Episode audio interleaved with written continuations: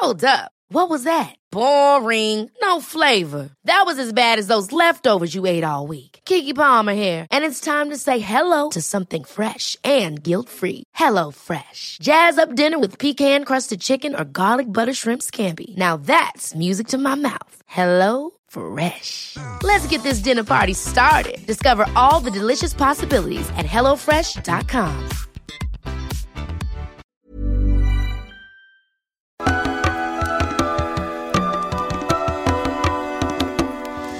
Bienvenidas todas las personas que nos ven y nos escuchan. Esto es Voces de la Comunidad por Amor Fati MX. Este es un programa dedicado a darle espacio a las historias, relatos y anécdotas que nos comparten en nuestras redes. Muchas gracias a toda la comunidad Fati. El día de hoy estaremos comentando el tema de la depresión. Comenzamos. Amigo, Hermano, ¿cómo está usted? Bendecido bien, día. bien, excelente. No estoy deprimido, eso es bueno. Eh, Es mira, ganancia. es 2022, ya las, las trazas de la depresión están metidas en nuestro sistema. Sí, digo, es, es más fluctuante todo, pero digo, afor- afortunadamente puedo decirlo, ¿no? Desde, de- obviamente, eso es una visión muy personal, pero creo que he sido muy afortunado de encontrarme con ciertas herramientas a lo largo de mi vida para poder como, Sí, sí. pues salir, a- salir adelante en, en- en momentos de, de decaída, digamos, porque pues la depresión es parte de la vida, desafortunadamente se O afortunadamente, ¿no? no, pero yo digo, desafortunadamente se ha normalizado mucho en nuestra Ah, sociedad. O sí. sea, se ha propagado, digamos que es como una especie de, de epidemia, se ha normalizado, se ha hasta premiado, como lo hablamos en... En, nuestro programa, ¿no? Tenemos un programa específico sobre la depresión. Ajá. Y del peso, creo que se llama el peso de la depresión o el El abismo, de la depresión, sí. No, es que creo que es el abismo de las redes sociales. Ese es un... Bueno, ya no me acuerdo, pero... Pero por bueno, ahí está. igual este, si Julio nos hace el favor, aquí, por aquí va a aparecer, aquí aparecen acá, ¿no? Los videos relacionados, o sea, ahí les dejamos el video de la depresión. Pero digamos que es un tema que se ha popularizado, incluso se ha vuelto una especie de moda Sí lo es. en, en las nuevas generaciones, ¿no? Que al parecer, este... ¿Crees no- que sea moda o crees que sí ya nacen así porque el mundo está así? No, yo creo que sí es una forma de generar inclusividad. Como hay, hay comunidades deprimidas, ¿no? En donde, y eso se ve en las, en las comunidades Sí, de jóvenes, sí, en donde incluso la moda de- de- en apariencia, como el vestir y todo, está relacionado con, con la depresión. Como por ejemplo, digamos, en el caso del maquillaje de, de chicas y bueno, también de chicos, que se ponen como una especie de rímel derramado como si fuera de lágrimas por llorar y eso. Digo, hay muchas tendencias Ah. así. Entonces la, la Yo fui depresión- emo, yo fui emo en mis tiempos. Exactamente, pero bueno, ahorita sí, exactamente. Era un emo gordo. Ahí, ahí fue cuando Sí empezó como a hacerse moda, digamos, pero ahorita ya, ya es- tiene muchas vertientes y... Pues viene desde mucho antes, ¿no? Pues el, el got, el got y todo lo que tiene que ver con esa, esa estética, pues tenía que ver con el parte del oscuro, ¿no? En sentirse como Ajá. en esa parte como aprisionado. Pues viene de la Inglaterra industrial. Sí, sí, Nosotros sí, lo vemos, eh, yo nunca he ido a Inglaterra, pero eh, lo que sí he visto pues, a través de documentales y pues las cosas que he leído y he visto, es que sí hay una parte donde evidentemente pues es Inglaterra, hay unas partes bien chidas porque es primer mundo, pero hay otras partes industrializadas que están para, Sí, ¿no? sí, de- de- digamos de... También viene con muy... Es un- aunado al movimiento musical y todo ese asunto, ¿no? Que es como... Pues la crítica... Pero sí entiendo lo que dices, sí, sí, sí estamos en una, en una epidemia de depresión, amigo. De, bueno, de- en general de todas las enfermedades este, mentales, ¿no? O emocionales, de, de depresión, ansiedad y estrés, a Claro. más no poder. Exactamente, porque el, el estrés es uno de los principales factores de, de depresión, ¿no? Ah. Como esa, esa frustración de, pues de no poder alcanzar metas, de no poder, eh, digamos, como ir más allá de ese, de ese bloqueo socioeconómico, ¿no? O sea, como el, el no poder llevar una vida digna, el estar buscando el pan cada día, ¿no? Como toda esta presión social y económica que vivimos día a día, pues es un, es un factor que mm, es una gran influencia para la depresión. Y si es, a pesar de que es un, es un mal, eh, eh, digamos, como ya compartido en la sociedad, también se ha vuelto tendencia y se ha normalizado. Eso es a lo que me refiero con que es- Sí, es sí, sí. desafortunado, ¿no? Porque pues ya, ya no sabes qué es real, ya no sabes qué, qué, qué es real y qué no lo es. No sabes quién verdaderamente está padeciendo y quién está buscando más bien como un llamado de atención. Aunque quizás el llamado de atención también por sí solo ya, ya esconde ciertas cosas, Sí. ciertas carencias, ¿no? amigo? Exactamente, ciertas carencias, pero que tal vez ni si- mm, están un poco alejadas de, De la de depresión. ¿Qué, qué es la depresión? Digo, ya tenemos un programa especial, pero nada más para, para sentarlo en este programa o al menos para ver desde qué perspectiva lo vamos a abordar. Pues yo siento que es, digamos, en un resumen muy breve y, y más como, eh, pues también desde una perspectiva personal, como yo lo explicaría, es la pérdida de esperanza. La pérdida de esperanza. En cualquier tipo de... de- bueno, y la pérdida de esperanza en el... en- vivir. O sea, es como ya la pérdida de propósito, la pérdida de esperanza. La pérdida de propósito, sí, sí, creo, creo que me gusta más la pérdida de propósito. De propósito. Creo que tiene mucho que ver Tenemos un programa sobre la esperanza, eso. Tenemos un programa sobre la esperanza. Igual, se les recomendamos mucho que lo vean. Exactamente. Este, sí, es cierto, sí es cierto. Pues vamos a darle voz a las experiencias De la comunidad, la sí, cómo no, comunidad no, con gusto. Vamos a comenzar con el primer comentario que es de Marcos Jiménez González. Le mandamos un saludo primeramente y dice así: No he tenido la mala fortuna, pero conozco gente que sí. La muerte de un ser querido impacta de modos tan diversos y a veces detona en la depresión. La gente que conozco ha salido con terapia, otras no salen y viven apagadas. Es triste de ver porque uno no puede hacer mucho al respecto. Últimamente me he acercado a la espiritualidad, la meditación y la aceptación de la vida como forma del progreso humano. Es entender que el caos es necesario para progresar. Esto es algo que quiero compartir con los demás con un proyecto que tengo, aunque también es difícil hacérselos ver, pero creo que puede ayudar indirectamente a muchas personas. Gracias por su podcast, pues también me ha ayudado en mi proceso. Mm, Saludos qué y un abrazo grande. Abrazo de Qué regreso. chido, pues qué chido. De entrada, qué chido que le esté ayudando el podcast, ¿no? Para eso lo hacemos también. Sí, sí, sí. Pues mira, eh, aquí menciona algo importante, ¿no? Que eh, eh, eh, la depresión a veces se detona por la pérdida de un familiar querido, que pues creo que es de, de lo más doloroso que puede haber en esa vida, ¿no? Cuando amas a alguien y de repente pues hay una... En especial cuando es una muerte súbita, inesperada, sí, sí. y que no lleva como un proceso, digamos, de, de asimilación, creo que puede detonar en, en depresión, en- en- en depresión. Y eso es muy común, pues es muy difícil... eh, eh, Vaya, vivimos en una sociedad que para empezar eh, percibe la muerte como algo negativo. Sí. ¿No? Entonces, pues eso ya, digamos que... Tenemos también un programa sobre la reencarnación. Aprovechando Sí, el comercial. exactamente, ¿no? O sea, creemos que es un final Eh. y, y, pues todo final genera como una especie de, de- de vacío porque pues ya... Ya no hay más. Ya no hay O sea, más, Es, es- sí. es lo que es, es, es un final y entonces el, el darse cuenta de que pues ya no habrá más ese familiar, es el, el pensar que esa energía ya desaparece, que todo, pues genera un sentimiento de tristeza. Muchas personas salen adelante porque pueden llegar a entenderlo y asimilarlo, pero hay muchas otras que se quedan en el camino y, Sí. y el apego es un, un gran factor que, que, que hace a una persona permanecer en un mismo estado emocional. como ¿Tenemos un programa sobre el apego? ¿No hemos hecho programa sobre el apego? Creo que sí, ¿no? No, no como tal, no. estaría bien interesante porque justo antes de comenzar ya te estaba platicando unas cosas. Y sí, pues de nuevo siempre sale el tema del apego, ¿no, amigo? ¿Cómo, cómo, cómo, cómo conceptualizas tú el, el tema de la muerte justamente? ¿Cómo lo ves tú? El tema de la Sí. muerte. Pues el, el tema de la muerte es... Para mí la muerte es sinónimo de trascendencia. Incluso en el simbolismo, por ejemplo, de- de- del tarot, la muerte es... es, eh, tiene un significado de nuevo comienzo, de un nuevo inicio. O sea, no es como el... Es el final de algo, pero no sin, eh, sin que vaya unado con el inicio de algo nuevo. Ujú, Es como- entiendo. ¿no? Y, y, pues eso lo hemos visto, o sea, realmente no la- el- pues la- incluso desde la forma física no, no hay muerte como, como sí, solo es, es, es transformación. Entonces, pues yo lo veo como un- un- una especie de transformación, de trascendencia. Eh, el espíritu continúa su camino y toma nuevas formas. Así es como yo lo veo y bueno, esto obviamente este pensamiento no es como que yo me lo haya sacado de la manga, es un pensamiento que pues ha sido influenciado por filosofía oriental, por vaya, hay, hay muchas prácticas espirituales que son partidarias de este entendimiento, que la muerte es simplemente el comienzo de algo más, es como parte de un ciclo y, y un ciclo infinito, digamos, hasta llegar a la trascendencia final, que es como el, el reunirse con el todo, que es el origen de todas las cosas. Pero entonces, creo que para no desligarnos tanto, o sea, la muerte, o sea, el entender la muerte como un final absoluto, creo que es algo que, eh, que afecta mucho en, en generar ese sentimiento de tristeza, en verlo como algo malo y, y en... eh, y pues al no saber lidiar con esta idea, pues obviamente puede, se puede llegar a, de- a detonar en, en esta, pues en, en esto que es la, la depresión. Que la depresión creo que tiene mucho que ver con el apego al sentimiento de la tristeza o de la desolación. Sí, sí tiene mucho que ver con los apegos, justamente. Es curioso porque el otro día lo, lo mencionábamos, me parece que en el, no sé si en el episodio del suicidio o en el episodio de la depresión, pero yo te lo decía, ¿no? De repente, al principio me da mucho, mucha incertidumbre justamente este tema de la muerte cuando creía que era un final completo porque me daba mucho temor la nada.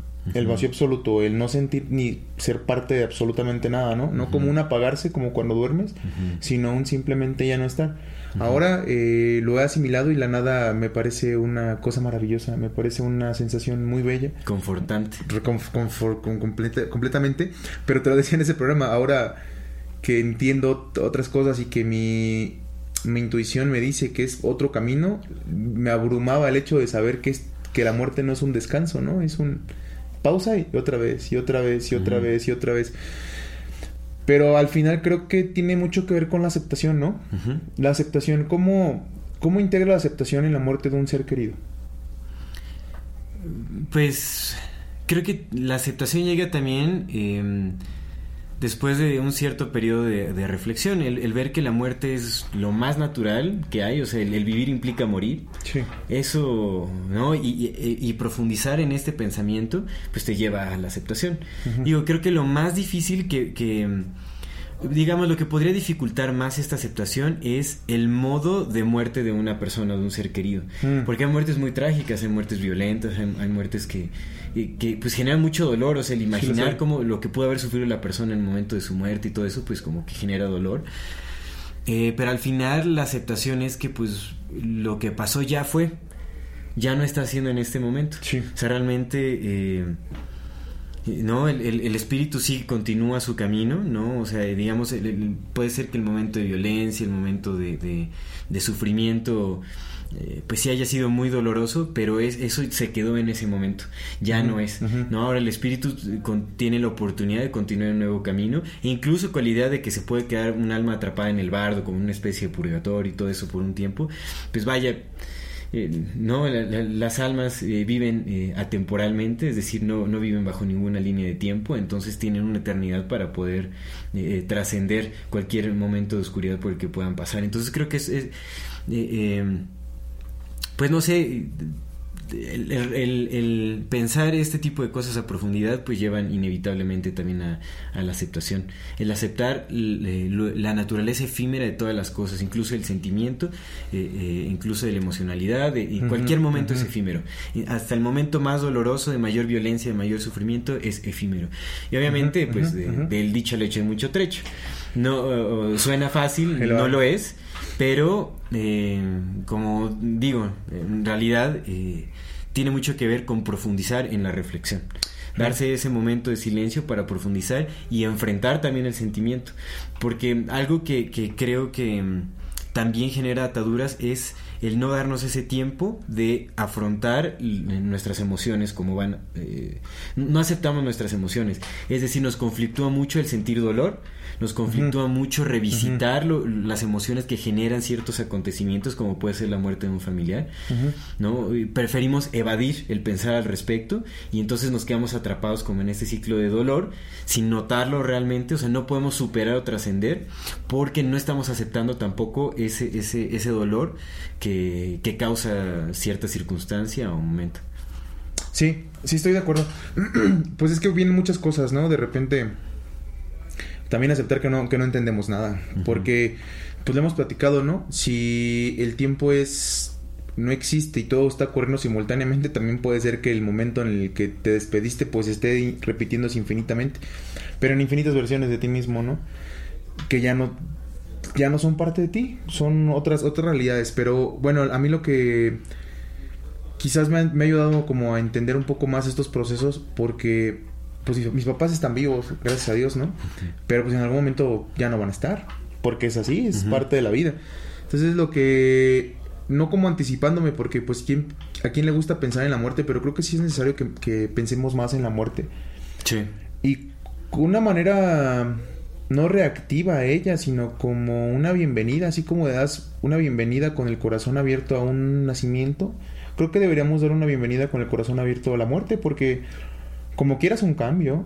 Y pues dos cosas que creo que rescato de esto de lo que estabas diciendo. Una, al menos lo que, en lo que a mí respecta, es que mucho también de lo que nos duele, es lo que veo yo y percibo yo, es el hecho de que cuando te despides quedan muchas cosas que nunca se dijeron. Y eso cómo nos cuesta trabajo. Sí. Cómo nos cuesta trabajo el decir, ay, pero es que si yo hubiera hecho, si yo hubiera... Y nos lo dicen siempre, pero pues la, verdad es que, otra vez, como lo dijiste, suena más fácil de lo que se dice. Perdón, sí, sí, se dice más fácil de lo que es, pero es necesario estar presente en la mayor parte del tiempo cuando puedas con las personas que quieres. Sí. ¿no? Ahorita, ahorita afortunadamente tenemos miles de herramientas para estar conectados. Lo platicamos en el episodio pasado eh, de la ciencia y la religión, de la espiritualidad. La ciencia pues sí ha sido como un lastre, pero pues nos ha ayudado a conectar a otras partes, ¿no? Y una de las cosas bellas de la, de la modernidad, justamente de la tecnología, es que podemos estar más conectados que nunca, entre comillas. Pero el punto es que ahora sí podemos estar un poco más presentes en la vida de las personas que queremos. Y no se trata tampoco de estar eh, viviendo por las demás personas o cambiando tu vida para vivir a través de los demás. Pero sí se trata de, del hecho de que si sabes que en algún momento se van a ir, pues trata de estar lo más presente que puedas en los momentos que puedas, sin, sin que eso afecte tu, tu propio camino, porque a fin de cuentas tú vienes a caminar. Y otra cosa que a mí me, que, que me gustaría también rescatar es uno, apenas estaba viendo unos, como unas conferencias acerca de magia. Y entonces el, el de la conferencia decía algo que me gustó mucho. Dice, es que una de las cosas que tenemos que aprender a lidiar es cuando le enseñas estas cosas a la gente, eh, lo primero que hacen es, oye, y te preguntan, ¿y yo con esto puedo curar a alguien más? ¿Y con esto puedo ayudar a los demás?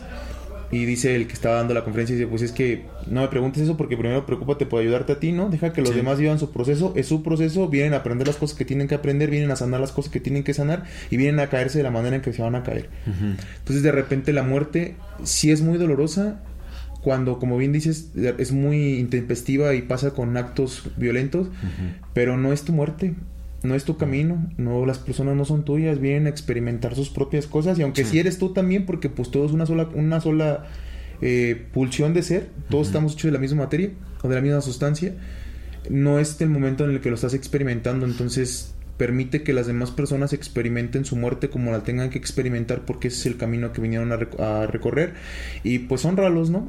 Honra, Claro. honra su vida de otras maneras. Mira, eso que dices es, es muy cierto.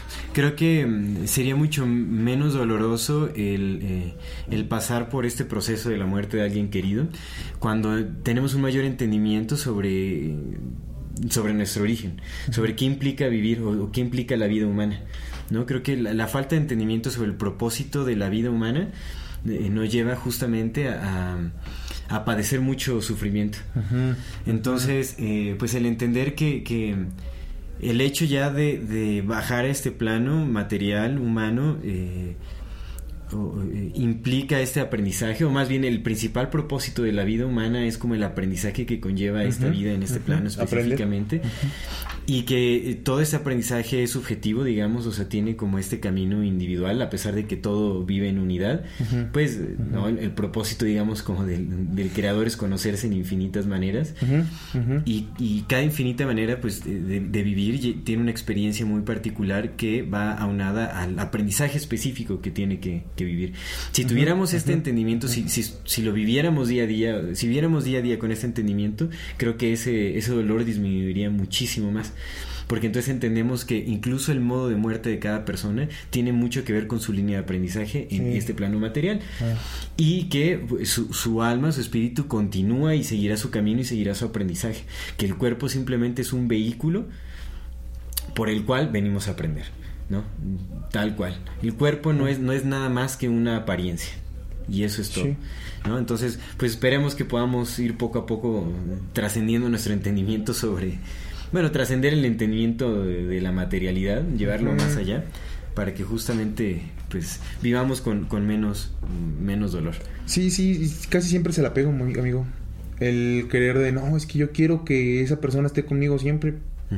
Tal vez esa persona ya ni quiere estar aquí, ¿no? Sí, exactamente. No sabemos. se sabe que, No sabemos, sí. que hay, eh, eh, digamos, con el campo de los pensamientos que también, pues, pudo haber encaminado a la persona hacia ese destino. Sí pasa. No se sabe. Pero bueno, pues gracias, Marcos. Pasemos al segundo. Nada más rápido, lo que me gustó mucho es que dice que el caos es necesario para... ¿Qué dijo? Para el crecimiento, me parece. Déjame ver dónde dice. Nada más como terminar esa parte. El caos es necesario para progresar.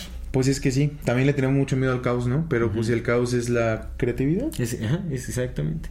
Es, es Nada la más parte con eso, creativa, amigo. la incertidumbre, pero vaya, Sí, es, sí. es lo, es lo bello de la vida. Sí, es la vida de la vida, sí, honestamente. La vida es muy bella, amigo. De repente nos, nos vemos metidos en estas circunstancias en las que precisamente viene la bendita depresión, ¿no? Pero la vida es muy bella. Sí, la vida es bella. Fíjate, a mí me gustaría compartir algo que me dijo mi psicóloga cuando iba, cuando iba a terapia. Que era que yo le decía, es que, güey, de repente me siento arriba, de repente me siento abajo, de repente me siento arriba, muy arriba, de repente me siento muy abajo, ¿no? me dice, pues mira, imagínate la vida como un electrocardiograma, ¿no? Entonces, cuando tú estás bien, como, ¿cómo es un electrocardiograma sano? Fum, fum, fum, fum, ¿no? Picos, valles, picos, valles, picos, valles. Y me dijo algo que me, me, quedó muy claro para siempre y me dice, ¿sabes cuál es el único momento en que está así? Pues cuando ya estás muerto, carnal. Es el único momento en que vas a estar plano siempre. Y dije, ay, güey, sí es cierto. Entonces aprendes a aceptar la vida con sus picos y sus valles. Exactamente, es parte de vivir. Sí, sí, sí. Y es bello. es, bello. Aunque haya dolor, también hay, que, también hay que encontrar la belleza. Pues es que el dolor no es malo. No, el dolor no es malo. El sufrir ya tiene que ver con las ataduras que se generan cuando uno no puede trascender ese dolor. Pero. Pues vamos a darle el segundo comentario de Aranza Castañeda Mendoza. Aranza Castañeda Mendoza, saludos. Ándale, por ahí suenan. Los claxon y los, amigos alemanes que están ahí afuera. Saludos a los amigos alemanes que están ahí afuera.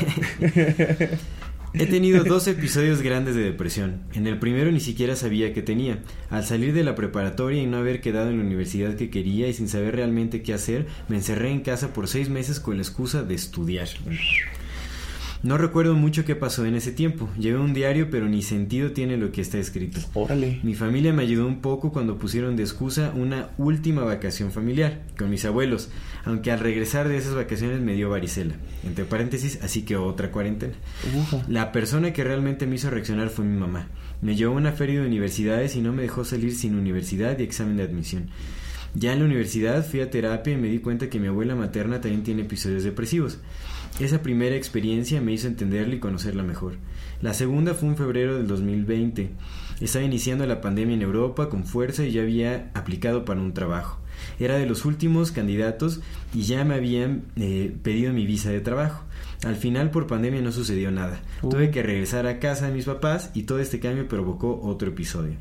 Esta vez, con más idea de lo que estaba viviendo, fui a terapia en cuanto pude, en cuanto pude hacerlo y no lo he dejado. Al final, estos episodios me han ayudado a ser más abierta con lo que siento y con lo que vivo. No son fáciles, pero solos no estamos. La depresión en mi caso me hacía y hace sentir que estoy sola, pero al hablarlo todo se vuelve más fácil. Órale. Mira, está muy interesante este caso de Aranza porque sus dos episodios de depresivos tienen que ver con el estudio, como con la carrera. Mm. Y pues eh, aquí se ve claramente un factor social. ¿No? Que es, como el, no poder cumplir con las expectativas sean propias o que impone la sociedad como de tener una carrera, de sentirte alguien, qué preciso fuiste, sí es cierto. ¿No? Como que sí tiene, tiene mucho que ver. Sí, completamente. Eh, entonces, pues aquí vemos, ¿no? O sea, la depresión puede venir por muchos lados. Puede ser también un factor químico, ¿no? Como alguna carencia, alguna deficiencia ya sea hormonal, alguna deficiencia. Que bueno, mira, las hormonas están determinadas también por el hecho de cómo estemos por dentro. También, sí, todo está... Químico, químico, tan química no somos... Sí, o sea, definitivamente, o sea, la depresión es... Eh, se refleja también químicamente. Sí, sí, sí. Pero puede venir por un factor social. Sí. O por factor cultural, o yo qué sé. hay muchas razones por las cuales puede venir. Y aquí se deja ver que es por esta cuestión de la universidad. Pero mira qué interesante, ¿no? A veces nos dejamos justamente arrastrar por esas expectativas que eh, muchas veces ni siquiera son nuestras, son impuestas y creemos que al no cumplir con lo que se espera de nosotros, no valemos, no somos suficientes y no estamos a gusto con, con nuestra vida, no nos sentimos plenos. Y eso es, eso es muy importante porque en realidad, o sea, la universidad es una cosa, pero también el tipo de trabajo que tienes, eh, eh, cuál, es tu tu estatus económico, por ejemplo, también influencia bastante. Hace rato cuando llegamos platicamos un poco, ¿no? Realmente afecta muchísimo, ¿no? Cuando sabes que tienes problemas económicos, pum, te vas para abajo. Cabronamente, güey. Pues es que la sociedad, güey. Exactamente, y entonces es la sociedad y tenemos que aprender a trascender este asunto. Aquí lo, la técnica que ella está utilizando es la terapia y lo que dice es que pues es hablarlo. Afortunadamente tiene el apoyo de su familia, de su mamá ¿no? También tiene la referencia de su abuela, que pues ella también padecía episodios depresivos. Tú, tú ahorita hablando de la abuela, que te lo quería mencionar, ¿tú cómo ves este tema de... ¿Conoces el tema de las constelaciones familiares? Yo no sé mucho de ello, pero quería preguntarte, ¿qué, qué, un poco, un poco. ¿qué, ¿qué, hay? O sea, sí, sí, digo, en la parte física, mecánica, sí, somos, sí estamos determinados por los genes que traemos, ¿no? Si tus papás son eh, diabéticos, pues seguramente tienes más propensión, no, no necesariamente tienes que llegar a... Sí, sí tienes una buena alimentación, pero sí tienes más propensión. Entonces, todo en este tema de, de, nuestros ancestros, las energías por las que hemos ido, sí nos, no, no solamente físicamente, sino también espiritualmente nos, nos llega. Sí, impactan. Seguro, pues tiene mucho que ver con el campo mórfico. de mm, hecho, la, la, esposa de Rupert Sheldrake se dedica a hacer constelaciones familiares y obviamente lo explica desde este punto de vista que es el campo mórfico. Entonces mira qué bueno que aquí Aranza tiene esa oportunidad de, poder hablarlo. Desafortunadamente no, toda la, no todas las personas tienen acceso a, a, terapia, digamos a terapia psicológica, sea cual sea la modalidad que, se pueda tomar, porque hay muchas terapias que funcionan para distintas personalidades y es muy valioso. Pero algo que algo muy importante que dice es que cuando se habla se aligera la carga. Y eso también nos lleva a la idea de que el hablar es una forma de liberar. ¿No? también por ahí se, se dice que tiene algo que, bueno, eh, las mujeres tienen mayor tendencia a padecer de la tiroides. ¿No? A que se ah, inflame o a que haya por ahí tumores o cosas así, ¿no? Y eso se dice mucho que se da por guardarse las cosas, por no comunicar las cosas, ¿no? Porque se queda atorado, se queda como energías atoradas, se queda y eso pues inflama ciertos órganos del cuerpo y, crea eh, atrofiaciones, digamos. Sí, sí, sí, sí, sí, completamente. Entonces tiene mucho que ver, ¿no? Cuando hablas, aligeras. Incluso habría que hacer la, prueba porque creo que ah, tal vez si no tienes con quién compartirlo, si hablas solo eh, o sola, ¿no? O sea, si lo compartes con el universo, yo creo que también se puede aligerar la carga. Si estás triste o estás deprimido y simplemente hablas acerca de tus experiencias, de por qué estás mal y todo, aunque no haya nadie presente, si estás en una habitación y lo hablas con el sonido, creo que estás liberando también como esa carga. Pues mira, en ese tema sí le sé. a, este tema sí le sé, el tema de la palabra. mira. Hablar es, es una experiencia humana. La única experiencia humana que nos hace diferentes al resto de nuestros hermanos animales es la capacidad de hacer habla. No la de comunicarnos, porque todo el universo se comunica, sino específicamente la de, la de hacer un símbolo, un signo con un fonema o una palabra que los geckos se comunican, tienen conversaciones con sonidos, es súper interesante. Sí, conversaciones, comunicación, pero la palabra, la, capacidad de hacer un, signo, ya sea vocal o escrito, darle un significado, compartirlo, que el otro lo reciba, lo interprete, lo asimile te lo regrese para que en una continua interacción le den una significancia a algo y se pongan de acuerdo, creen cosas, eso, es, eh, bueno, tal vez reptilianes, ¿no? Pero de lo que sabemos en general es exclusivamente humano. Los, los, los loros no hacen palabra, repiten. Sí. Es distinto. Entonces, la capacidad de hacer palabras es básicamente lo que nos humaniza. Entonces, si, si, para ser humanos necesitamos hacer palabra, ya sea palabra escrita o oral, o, en sim, en signos, en, como el lenguaje de señas, que también es palabra, lo que nos hace ser humanos es hacer palabra. El tema es que nosotros necesitamos para necesitamos hacer palabra siempre, todo el tiempo necesitamos hacer palabra porque es lo que nos hace humanos y somos humanos, entonces lo necesitamos. La cosa está aquí, es, esto lo sé porque pues es lo que yo lo que yo hago como editor, ¿no? Y con lo que hablo con las personas que quieren hacer libros. Sí entender que nosotros sí necesitamos comunicarnos con hablarnos a nosotros mismos. Lo necesitamos. Por así como yo te hablo a ti, yo necesito decirme a mí en el vacío, en la nada, decirme a mí que me quiero, que estoy esto, que me puta esto, que ta ta ta ta, ta todo esto pero nunca lo hacemos, güey. La cosa está en que nunca lo hacemos. Nunca hablamos con nosotros así, así, como lo bien dijiste, al hablarle a una habitación vacía, necesitamos hacerlo.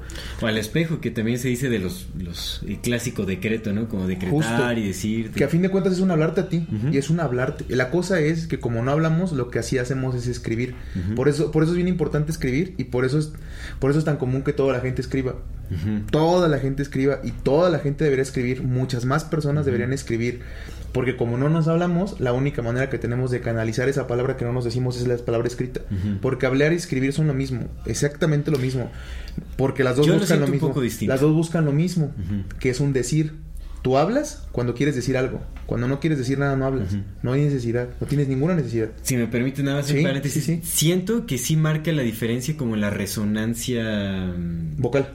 Ajá, sí, sí, claro, porque es porque es un ritmo, ¿no? Pero imagínate que no tienes voz. Creo que eso libera más. Pues ya chingaste, ya ni modo. Es que es eso, como, no, justamente es eso. Al escribir liberas, pero creo que sí hay cierta diferencia. En, el, en, la vibración, sí, sí, completamente Porque hay vibración, hay resonancia, pues hay, hay palabras que, que, que resuenan, que vibran. Sí, la hay, Entonces, o sea, sí, sí, sí tiene una, una, función muy similar, pero creo que sí hay alguna diferencia. Seguramente, pero en, en, la vastedad del todo son lo mismo. Entonces, la cosa, la cosa acá que lo que hay que tener cuidado, que era lo que decías, ¿no? Sí es mucho hablarlo, pero no sé, y en esto yo no, yo no he indagado mucho.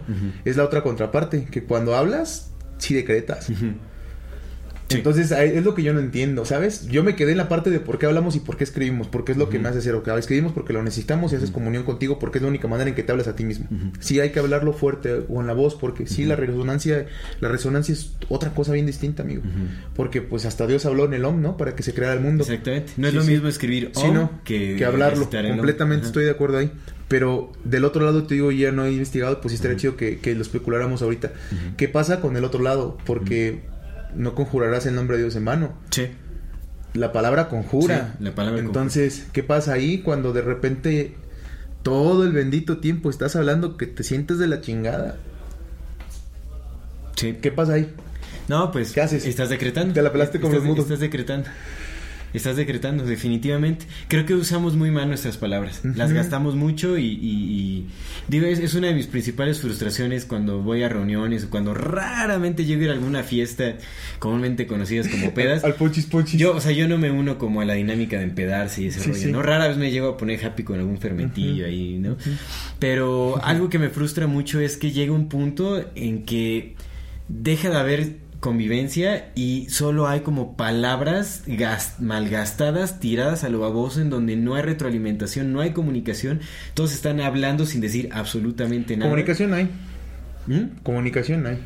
Pero la retroalimentación. No hay, no hay comunicación porque para, para que haya comunicación tiene que haber un receptor. Sí, cierto. Y no, y no hay, todos están interrumpiéndose hablando a lo pendejo y bueno. Pero en fin, o sea, ya, ya regresándolo al tema pero entonces hay que, ¿Lo hablas o no lo hablas? Sí, habla, hablas, pero hay que saber cómo hablarlo también. O sea, porque una cosa es como un compartir. O sea, no, no es como, no, porque una cosa es decir, no, como estoy de la fregada, me siento muy mal. O sea, una cosa es eh, explicar por qué te estás sintiendo mal. O sea, es como decirle, oye, me estoy sintiendo. O sea, si te hablas a ti mismo, por ejemplo cuando le hablas a alguien, o sea, pues es, es como una forma de, de, desahogo. O sea, también está como la intención de liberar, de compartirle a alguien el por qué te estás sintiendo mal. Ah, sería entonces como intencionarlo. Ajá. Ver qué intención le estás dando a tus palabras. Exactamente. Ah, sí. ¿Eso tiene sentido? Tiene todo el sentido del mundo. y la intención tiene mucho que ver. Muchísimo sí, sí, sí, amigo, que ver. fíjate, sí. Tienes, tienes, tienes toda la razón, sí, cierto. La intención con, con qué sale. Entonces, creo que eso tiene mucho que ver. Cuando estás buscando un desahogo, va la intención como de liberar, de soltar. De, eh, creo que, quienes hemos padecido como depresión en algún momento y tenemos la, sentimos como ese impulso de compartirlo con alguien, se siente eh, automáticamente como es una necesidad del querer compartirlo. Entonces, la intención es como compartir. Ya vas con una persona porque sabes que te va a escuchar y te puedes desahogar. E, eso lo hemos hecho, ¿no? Yo me he desahogado contigo, tú te has desahogado conmigo y sabemos que lo hacemos porque necesitamos como liberarlo con alguien. Alguien que pueda escuchar, que pueda... Y, se siente como una especie de calma después, como... Como que todas esas palabras estaban, estaban como guardadas dentro, en forma de pensamiento tal vez, así como dando vueltas y vueltas y vueltas y vueltas y cuando lo hablas, va, va, va, va, va, Dejas de romearlo, sí. Es como, bueno, ya salió, ya se dijo, ¿no? O sea, Entonces aquí lo, lo que sería es revisar la intención que le estás dando a tus palabras, ¿no? Porque igual, yo, yo, yo lo he visto muchas veces, ¿no? Que de repente me dicen amigos, no, es que eso no se puede. Pues sí les digo, pues no se puede, ¿no? Pues ya dijiste. Sí, Pues ya, ¿para qué le buscamos? pues si ya dijiste que no, pues es no, ¿para qué le hacemos? No, pero es que, pues ya dijiste que no se puede, güey, ¿para qué le hacemos? ¿Qué le buscamos? Pues ya dijiste, güey. Sí, no se va a poder. ¿no? Entonces la intención, me, me, me, agrada eso, me, me gusta la mucho intención, claro. Sí, sí hay que tener cuidado con, con nuestras palabras. Fíjate, hay una, hay una frase que dice la de Stick and stones make break my bones, but words don't hurt me. Pero creo que es completamente errónea. Las palabras te pueden destruir bien, cabrón. Sí. Sí, sí, sí.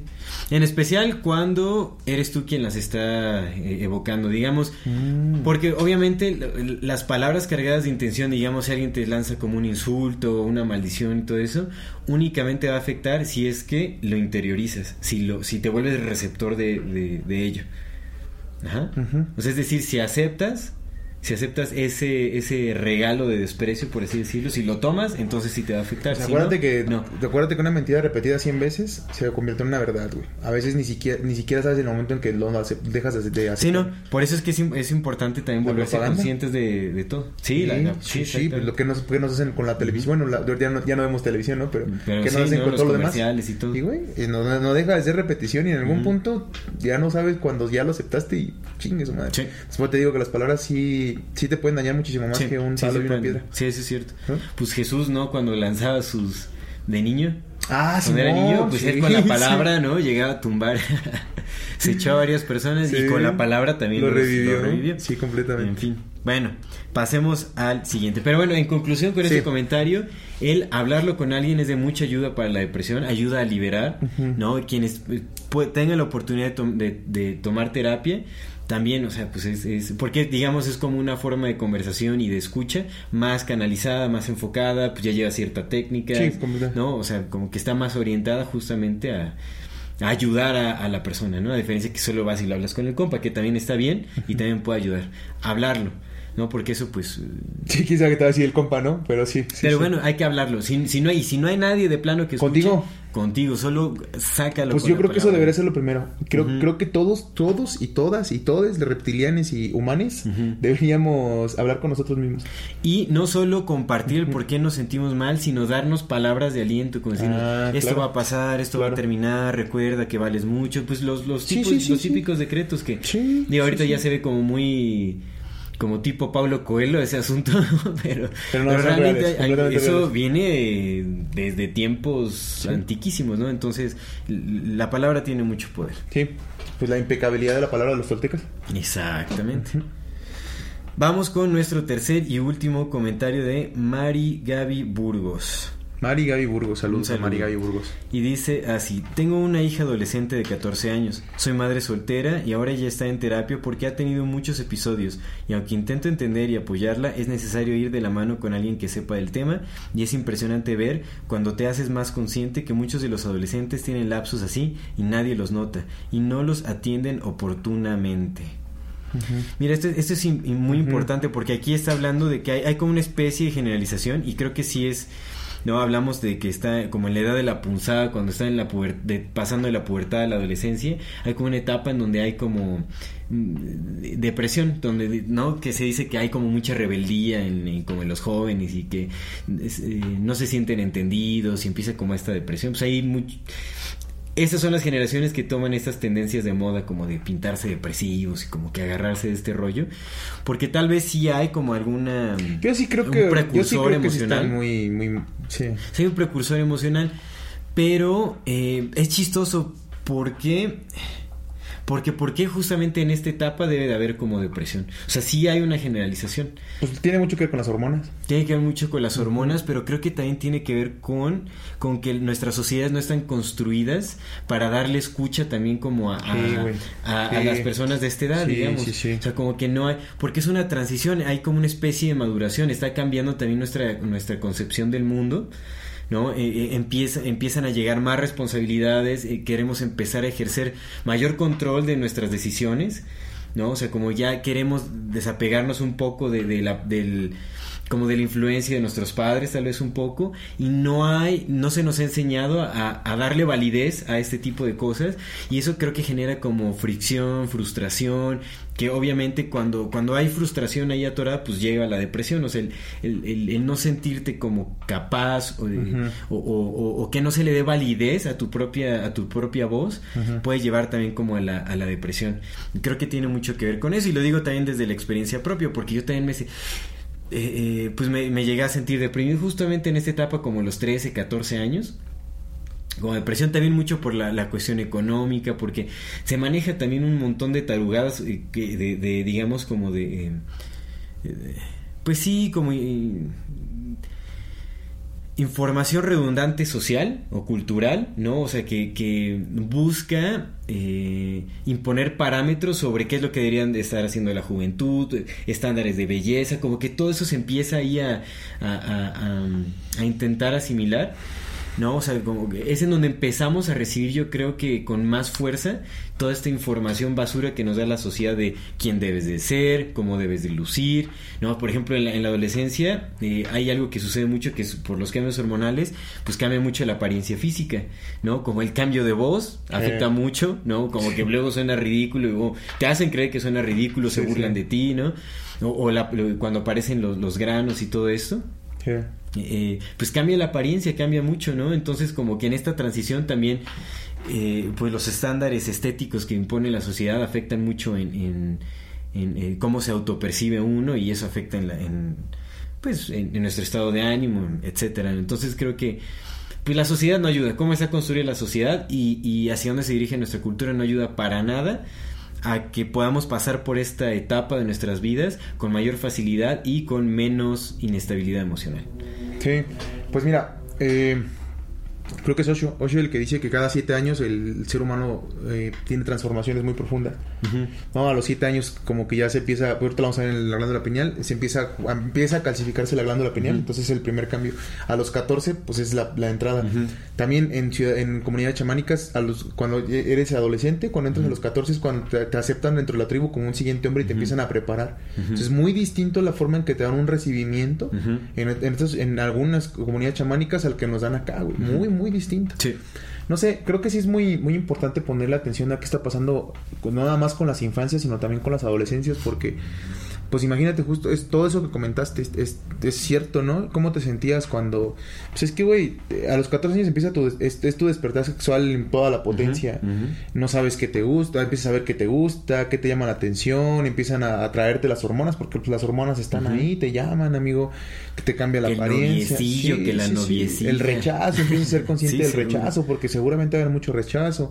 Eh los problemas en casa, también te empiezas a dar cuenta, pues como empiezas a crecer, güey, te das cuenta de que no era tan color de rosa como creías que era tan color de rosa. Exactamente. Eh, entras a la secundaria y en la secundaria tú entras de 14 años o te entras de 12 años y hay güeyes de 15 años y esos 3 años en, una etapa secundaria es un putazo de tiempo de diferencia, pero un putazo, güey.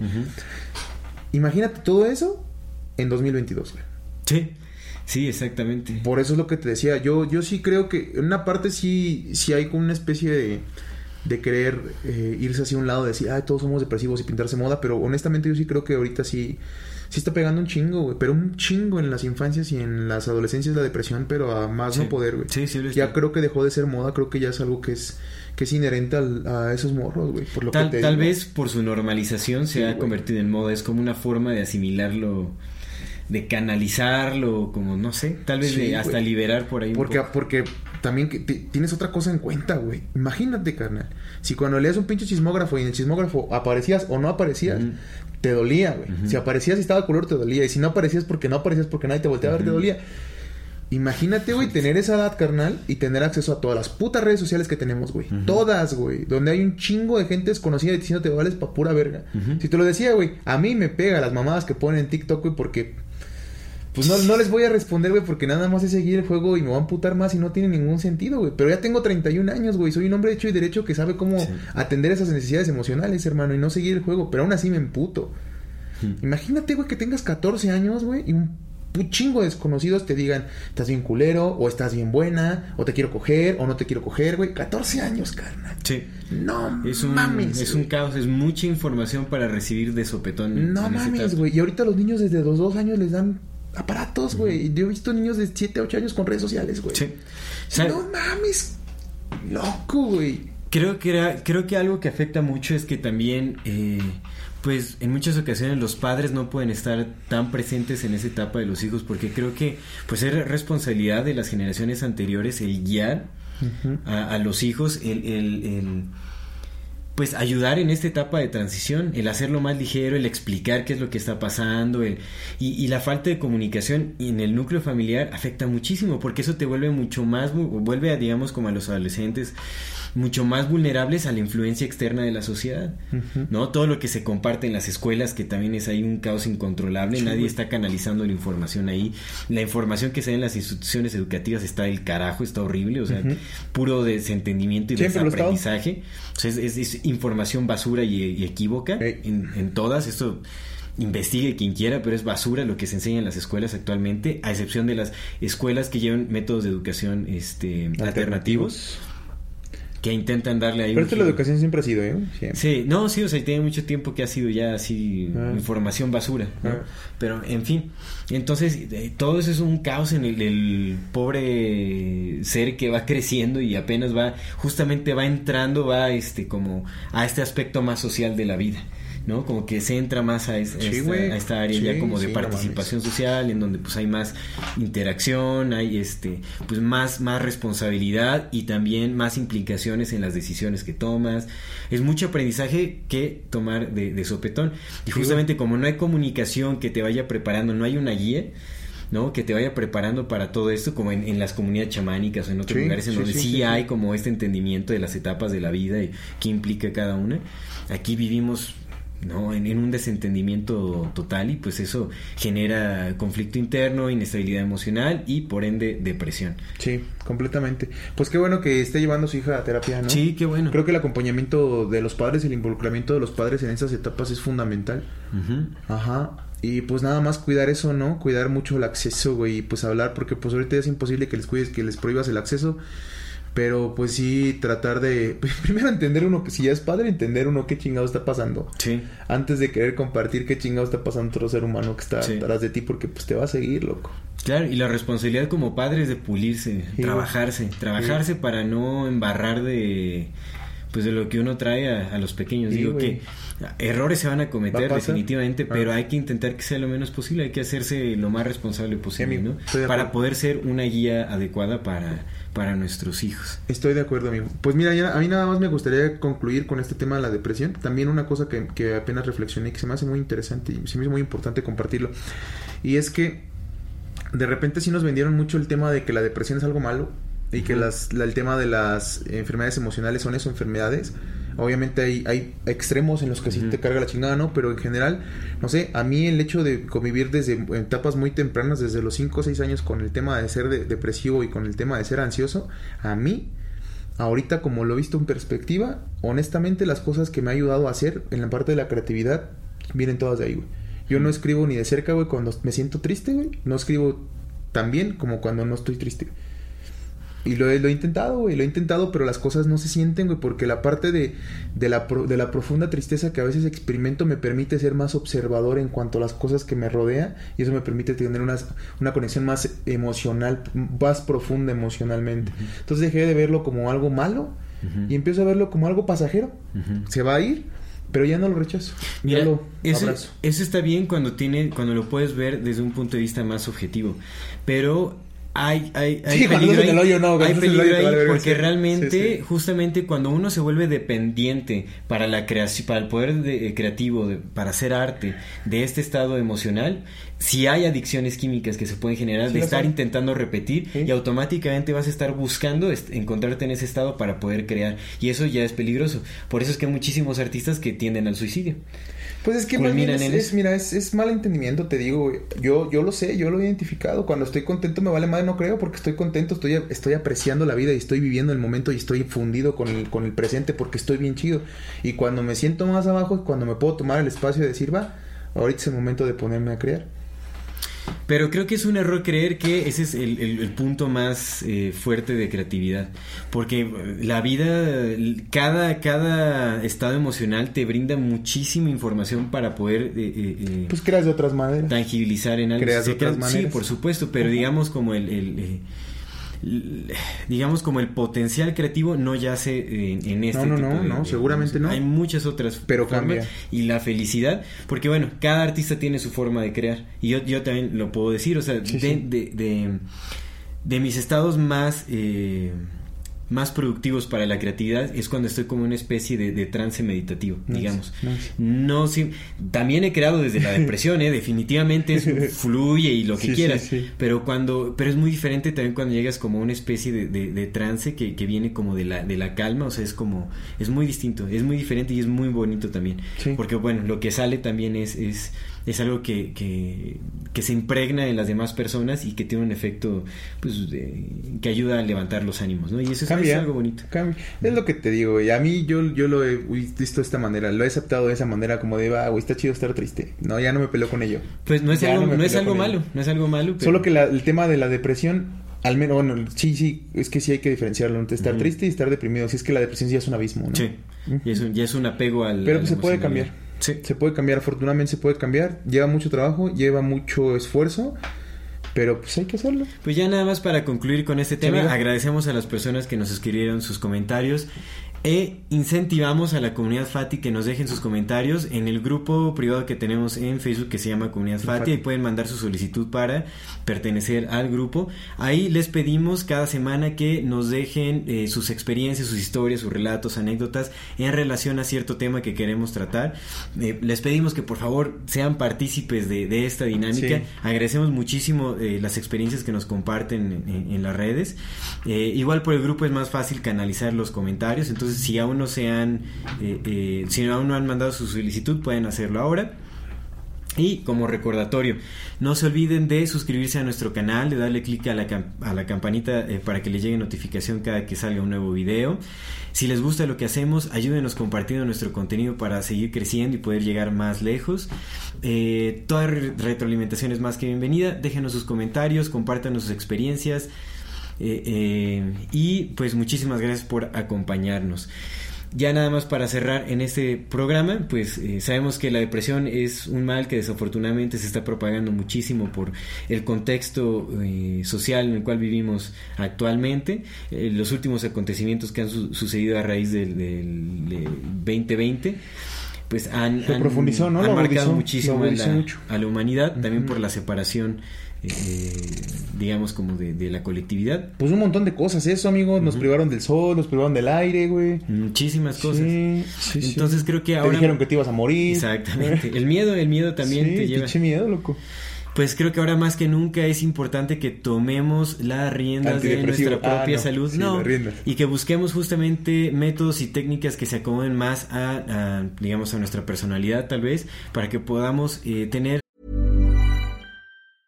I'm Sandra, and I'm just the professional your small business was looking for. But you didn't hire me because you didn't use LinkedIn jobs. LinkedIn has professionals you can't find anywhere else, including those who aren't actively looking for a new job but might be open to the perfect role, like me. In a given month, over 70% of LinkedIn users don't visit other leading job sites. So if you're not looking on LinkedIn, you'll miss out on great candidates like Sandra. Start hiring professionals like a professional. Post your free job on linkedin.com/people today. Ever catch yourself eating the same flavorless dinner three days in a row? Dreaming of something better? Well, HelloFresh is your guilt-free dream come true, baby. It's me, Kiki Palmer. Let's wake up those taste buds with hot, juicy pecan-crusted chicken or garlic butter shrimp scampi. Mm. Hello Fresh. Stop dreaming of all the delicious possibilities and dig in at HelloFresh.com. Let's get this dinner party started.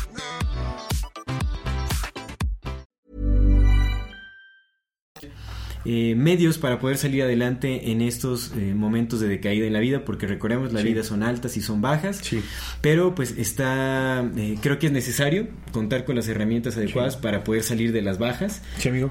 Y buscar ayuda, ¿no? Cuando se ocupe. También no es, no es malo ni es signo, signo de debilidad. Buscar ayuda Siempre es bueno. Entonces, siempre va a haber alguien dispuesto a ayudar. Y hay muchos métodos para poder salir adelante. Hay, hay, hay meditaciones, hay eh, esta cuestión de los decretos, el poder escribir. La alimentación, amigo. El compartir, la alimentación, el tomar sol, el ejercicio. Eh, eh, pues hay, hay, muchos factores que influencian. Hay que trabajarnos como personas, hay que buscar nuestra evolución y pues hay que eh, adecuarnos con las herramientas necesarias. Y cuidar mucho, mucho, pero un chingo cuidar el tema de la dopamina y los descargas de dopamina, porque eso, eso, eso agudiza la depresión.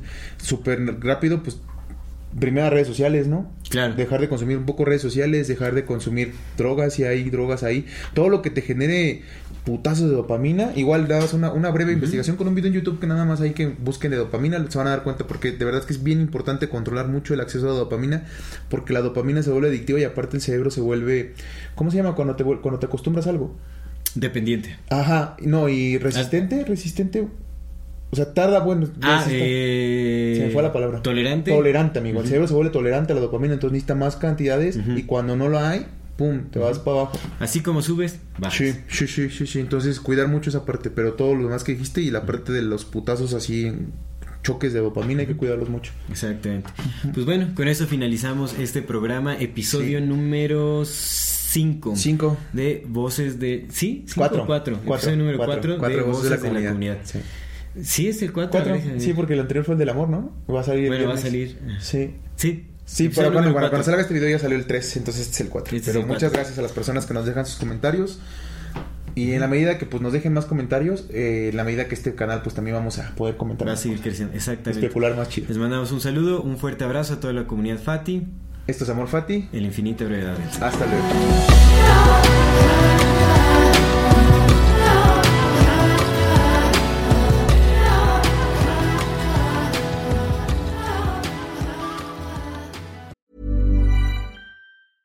Ever catch yourself eating the same flavorless dinner three days in a row? Dreaming of something better? Well, HelloFresh is your guilt-free dream come true, baby. It's me, Kiki Palmer. Let's wake up those taste buds with hot, juicy pecan-crusted chicken or garlic butter shrimp scampi. Mm. Hello Fresh. Stop dreaming of all the delicious possibilities and dig in at HelloFresh.com. Let's get this dinner party started.